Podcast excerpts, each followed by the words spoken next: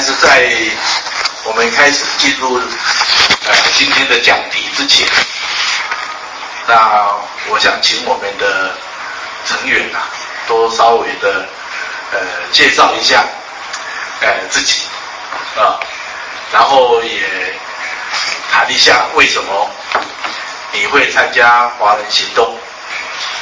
那在华人行动，我们从三月三号到崇明岛集合。到昨天，我们离开崇明岛来到淄博，这两两个多月的培训，对你个人有什么帮助？啊，那那方凯老师呢，等一下最后你也介绍一下你自己的一些。那在他们介绍完之后，我们就开始进入我们的讲题，啊。那我们的讲题会从很多个角度，从这个婚姻，对婚姻的认识，然后我们会从夫妻的相处，从子女的教养，呃，从情绪的管理，还有从家族甚至祖先，我们人活在现在跟我们的祖先的关系。我们会从很多的角度来来探讨生命的问题。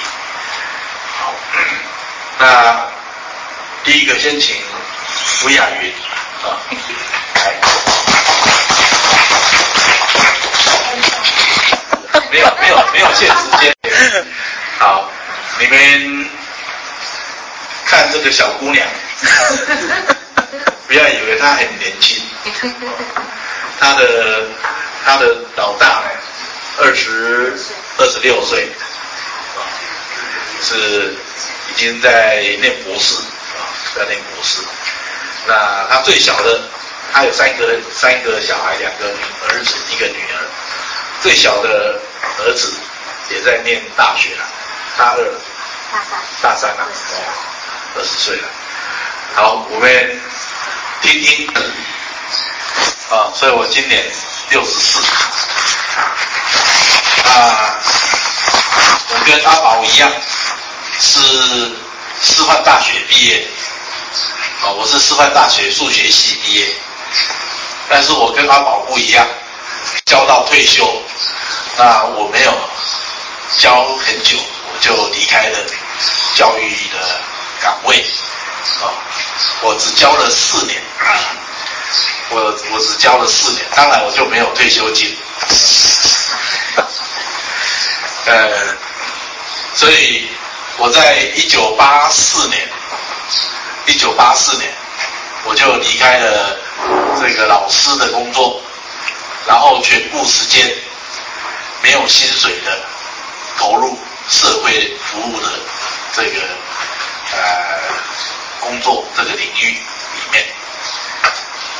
那会选择这样的一条道路，呃，跟刚刚刘师傅提到的那一对夫妻，那一对我们的长辈啊，有很大的关系啊。那呃，小学、初中、高中的时候，我都是一个调皮捣蛋的人，啊，从来都是在家里。让父母生气，在学校让老师头痛的学生。那我还记得高二那一年，为了交一个女朋友，然后跟我妈妈闹翻了，然后我就觉得说那个家一点都不温暖，所以我就决定离家出走，写了一封信，呃，留在家里，然后就翘家就。逃家，逃逃到台北去。我本来是住台南，就逃到台北去，打算这一辈子都不回去。结果过学校就寄了一个退学通知单给我爸爸，因为我念的那个学校叫台南一中，啊，那是在在我们那个整个台湾呐、啊、都是重点的高中，在台南市是最好的。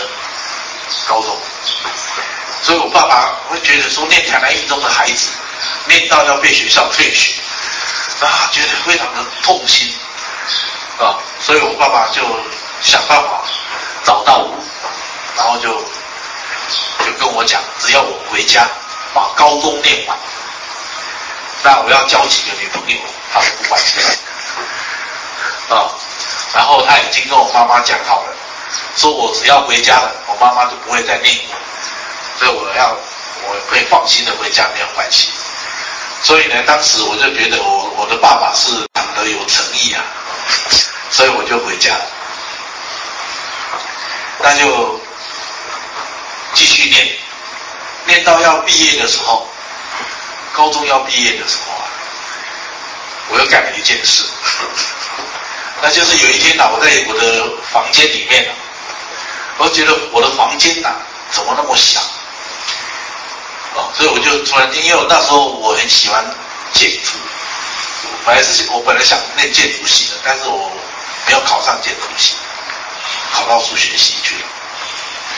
那我就想，如果把我的房间的四四面的墙壁啊，都贴上镜子的话，我的房间看起来就会漂亮许多。所以你可不可以想象，哦，这个一个房间四面都是镜子？那我一个行动行动力很强的人，所以我就想，我一个高三的学生去哪里搞到那么多的镜子呢？所以我脑筋就一转啊，在我们家隔壁就有一个一所高中，这个高中的每一个教室的后面，都挂着一面镜子啊，所以我就想，那。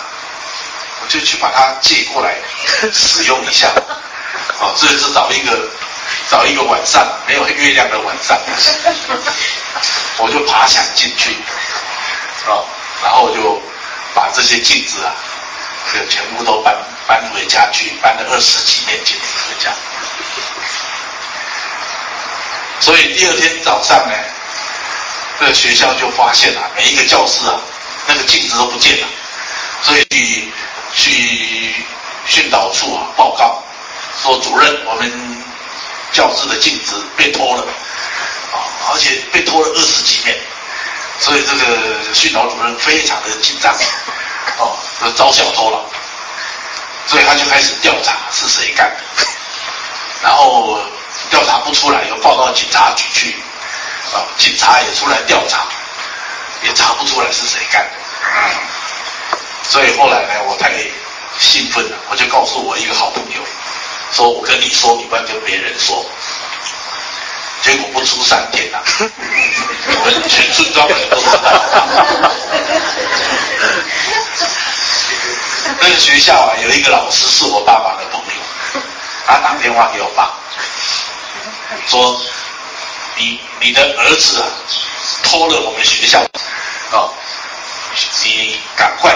把你儿子跟镜子都带到学校，否则的话，学校要把你儿子送到警察局去了。那那后来这件事情，我就把镜子还了，被学校训了一顿，也过去。哎，但是你就会想象，我爸爸有我这个儿子，真的会把他气死，啊，让他让他非常的丢脸。但是我在那时候，在高中那个时期的我。我一直觉得好汉做事好汉当，哦，这是我干的，我去解决它。那我从来不觉得我对不起我爸，啊，那我觉得说这个只要我高兴，有什么不可以？啊，所以呢，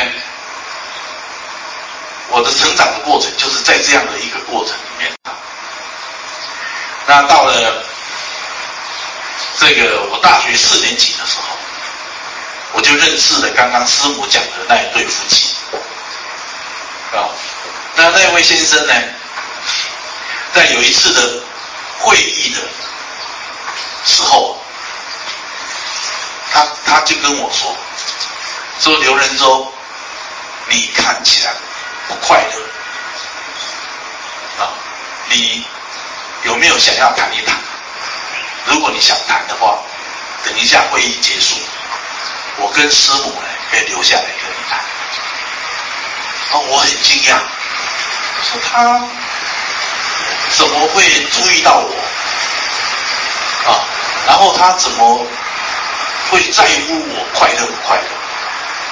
因为我在家里生长，我的爸爸、我的妈妈从来没有问我，说儿子，你快乐吗？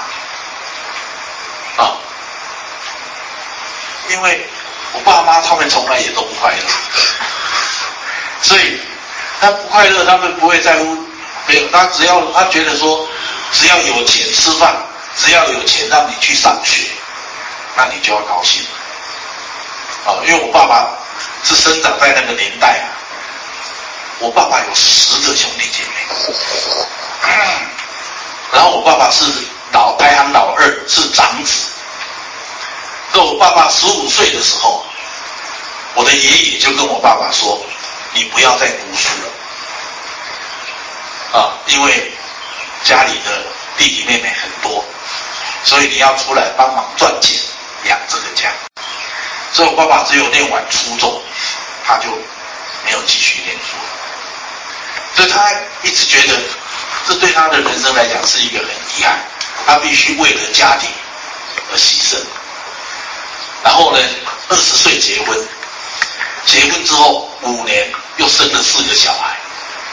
哦。然后又要把这些这小孩呢拉拔长大，所以等到我们都长大了，我爸爸也老了，所以他就觉得他这一辈子啊，他都在为别人，那所以他不是一个，他不是一个很快乐的人。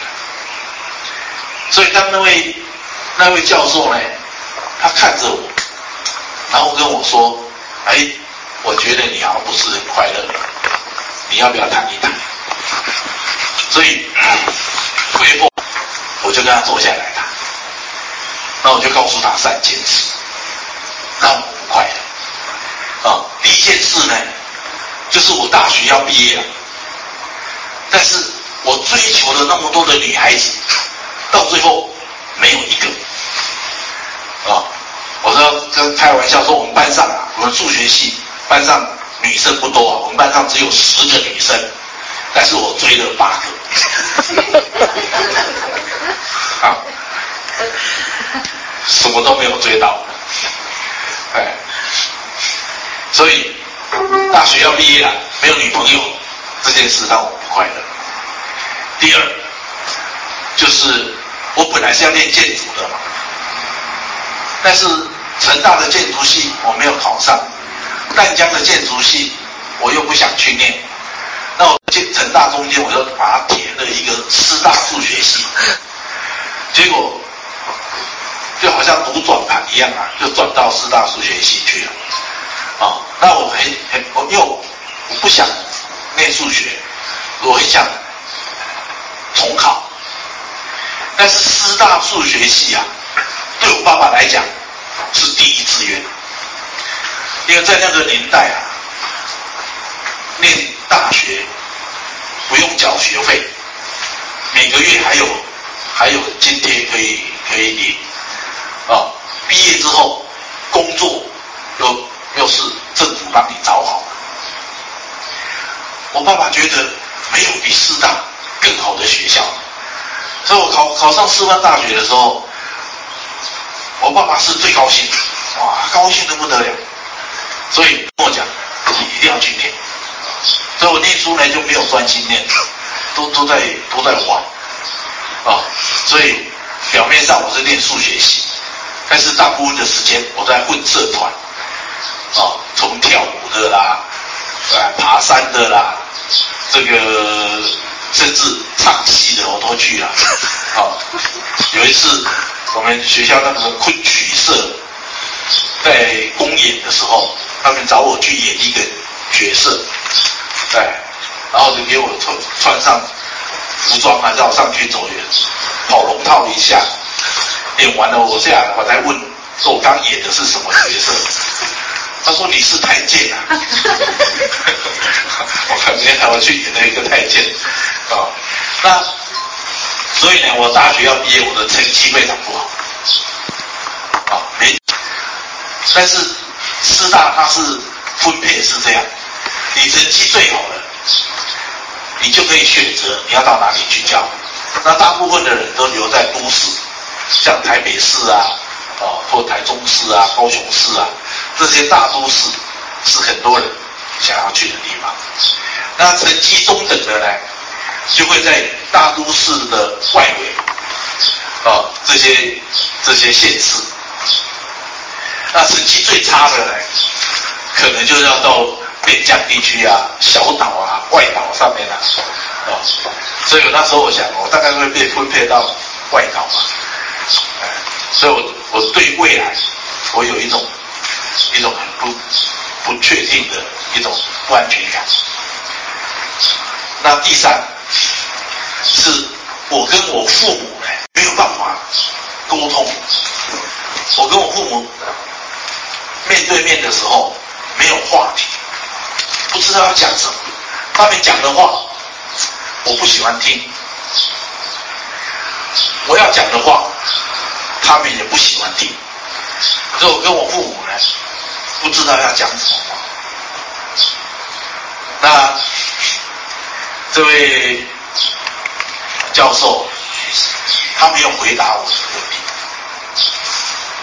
啊，他没有告诉我说你怎么做，你才会成为一个快乐的人。他只是问我，说你有没有尝试过静下心来，听听你心里面的声音？啊，他只有，他只有问我，你有没有尝试过？那我说我没有，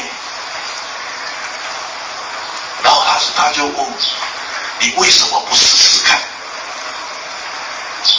啊，所以那那是那一次呢，是我第一次，我跟着他们夫妻呢一起安静，然后静下来，我心里面呢就在想，为什么？为什么这一位？为什么这一位？老先生啊，他六十多岁了，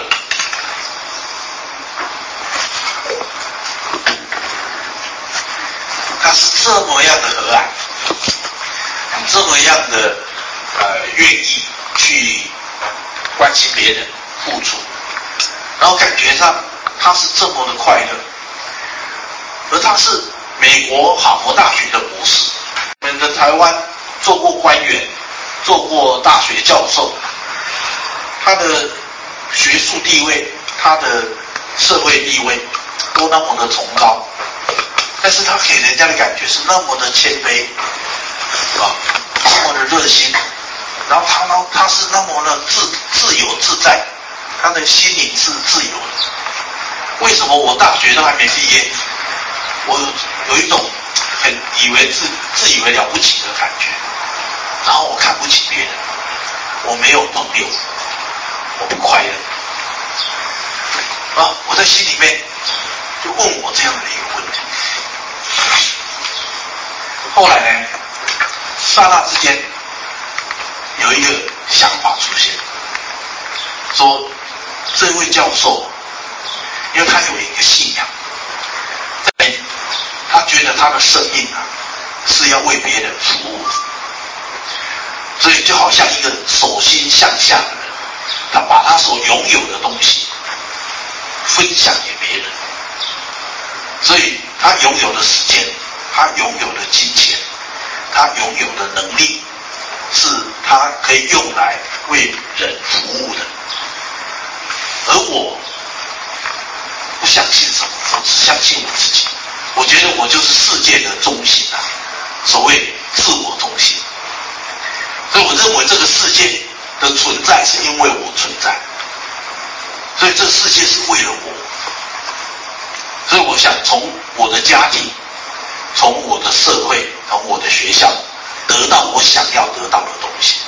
所以我是一个手心向上的，是一个索取，我不断的要想得到，不断的想获得。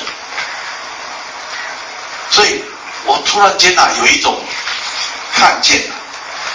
原来我的生命跟这位教授的生命是刚好相反。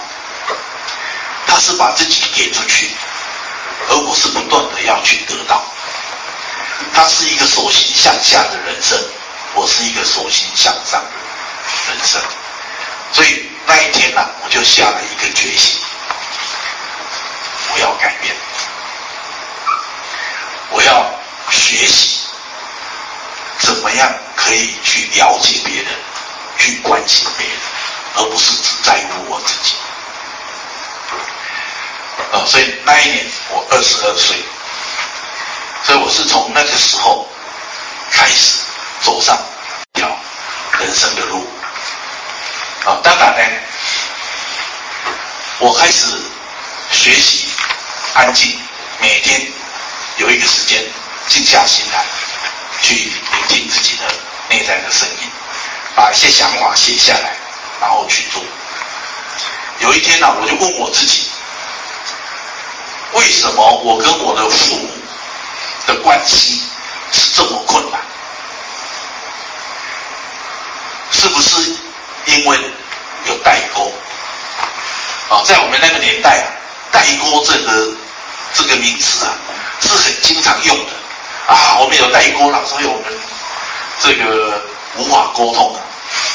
啊，因为我爸爸、我妈妈他们是在所谓的。日本日本殖民的时代出生，他们在是在那个时候，呃，长大。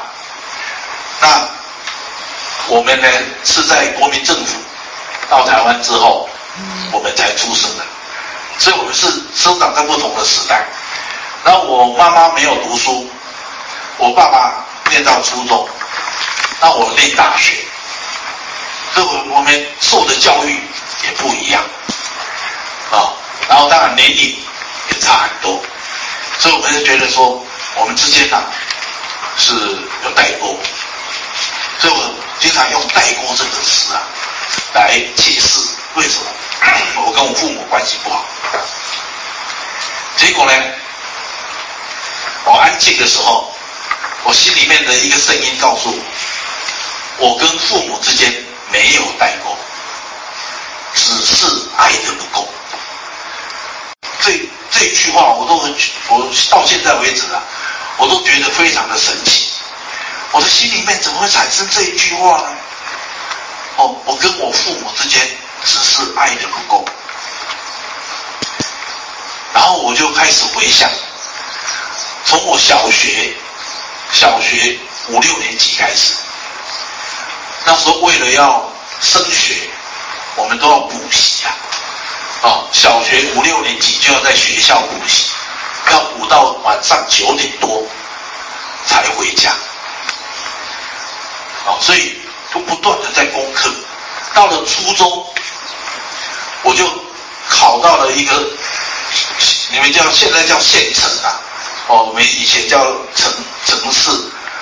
我是考我们的乡下，我们住在乡下，我考到县城去一个，所以每天呐、天还没有亮，我就要起来搭公交车，然后到了县城还要走一段路才到学校。放学呢也是很晚才回到家，然后初中三年、高中三年都是这样。到了大学我就离开家了，到台北去念大学。所以，我跟我的父母啊，其实我们。除了有时候一起吃饭以外，我们很少在聊天，所以我们跟父母是不会聊天的，不会轻松的谈话。所以我就是觉得难怪，我每一次见到他们，不知道说什么才好。说不定我们国内现在有很多年轻人也是这样，跟跟朋友、跟同学会聊天。但是跟父母啊，他是不会聊天。那所以从那一次啊，我我有这样的发现之后，我就下了一个决心，我每一个星期我要给我父母写一封信，因为至少我爸爸是看得懂啊。然后我要告诉他们，我要跟他们分享我在做什么。我在想什么？我的感觉是什么？啊，包括我去看一场电影，我也跟他们分享；我在读一本书，我也跟他们分享。好，让他们知道我的生活。虽然我们现在不住在一起，但是我要让他们知道，我在想什么。然后回家去呢，我会开始坐下来，想要去了解他们，了解他们过去的人生，了解家里的情况。了解家里面其他的人最近的情形，所以我爸爸他觉得，哎，我这个儿子改变，啊、因为这以前呐、从初中、高中到大学啊，我寒暑假、寒假、暑假，我是从来不待在家里，我是回到家把行李一放，我就到外面去了，啊、去。游山玩水啊，去跟很多人搞活动啊。到了寒暑假要结束的时候，再回家把行李拿到学校去。我我以前是这样，所以我妈妈呢的态度就是这个儿子啊，我妈妈常讲说这个儿子道啊，然后不见得是正常的。所以我妈妈给我取一个外号，我她叫我妈祖婆了，哦，就是。专门在照顾外面的人，然后他说我弟弟啊是土地公，我弟弟只要一放假，他就回家就在家里不出门，所以，所以我我妈说她养了两个儿子，一个是妈祖婆，一个是土地公，我妈很会行动啊，那但是当妈祖婆开始做土地公的时候，他们都很惊讶，说这个这个儿子是不是？生病啊，然后我弟弟跟我妹妹他们，他们有一次他们私底下在讨论，他们非常的相信哥哥是因为失恋，所以才会变成这样。但是这个改变对我的人生呢，是一个是一个重大的起点。哦，那当我在继续安静聆听我内在的声音的时候。有一天呢，我突然得到一个想法，就是我可以为天主、为我所相信的神去奉献我的一生。哦，那当我有这样的想法的时候，我是非常的惶恐，因为那时候我还没有结婚。啊、那我就想，如果我走这样的一条路，那。我我我将来会怎么办呢？我会遭遇到什么呢？我的家人、我的父母，他们怎么可以接受呢？哦，所以，我我记得那一天早上，当我有这个想法的时候，我独自一个人在阳台上，在那边走了两个小时的时候，哦，那踱踱圈子走两个小时，然后下来才跟我的团队分享，说我有这样的想法。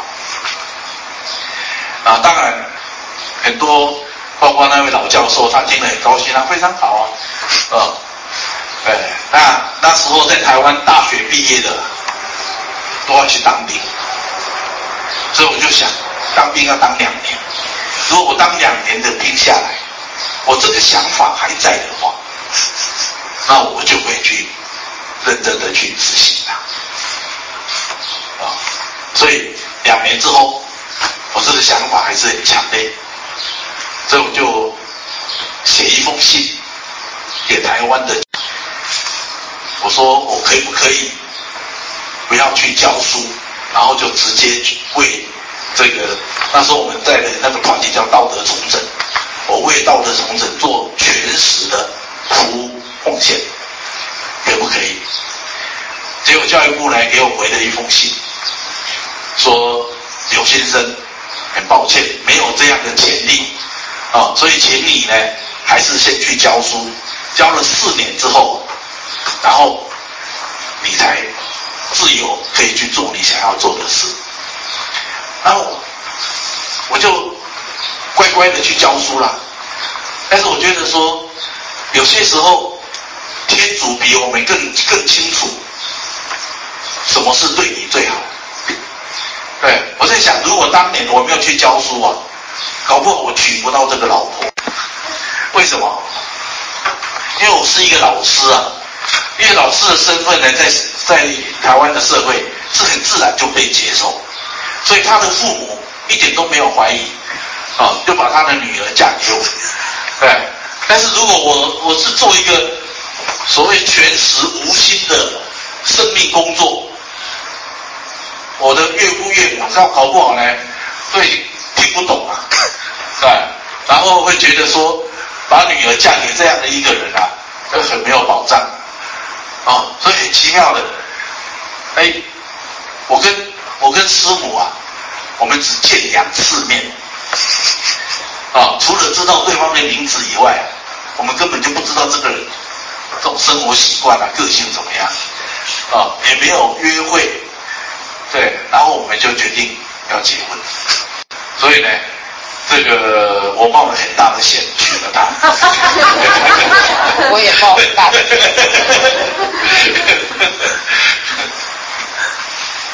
啊，所以我就教了四年书啊。那在这四年当中，女儿出生啊，儿子还在肚子里面。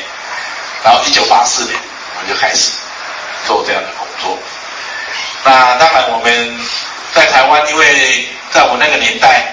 呃，道德重整合唱团在很多大学里面都有，啊，阿宝是我们师大道德重整合唱团的团员，对，那说那时候从台湾的基隆一直到呃最南边的屏东，都有这个道德同志合唱团在大大学或专科学校里面，啊，最兴盛的时候我们成一个二十一个团体。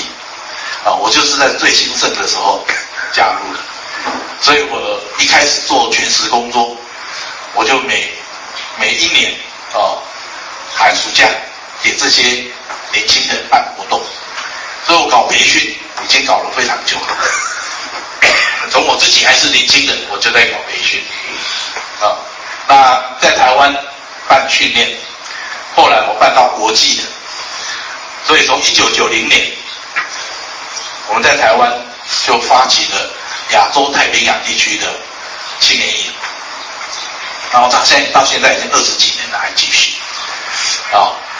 千年的时候，我在国际上在印度，我就发起了一个国际生命行动，那个跟我们华人行动呢一样规模的，也是长达七个月、八个月的时间，那是给国际国际的各国的年轻人来做培训。那到两千零十年，两千零十年我才发起这个华人行动。所以华人行动呢，每两年一届，现在我们才第四届，呃，是这样。好，所以我想这是我们呃六位一些简单的介绍。那我们休息一下，好不好？我们休息一个十五分钟。哦，我们以以这个钟为准啊。我们休息到三十五分。然后我们再继续我们今天的课程，好，谢谢大家。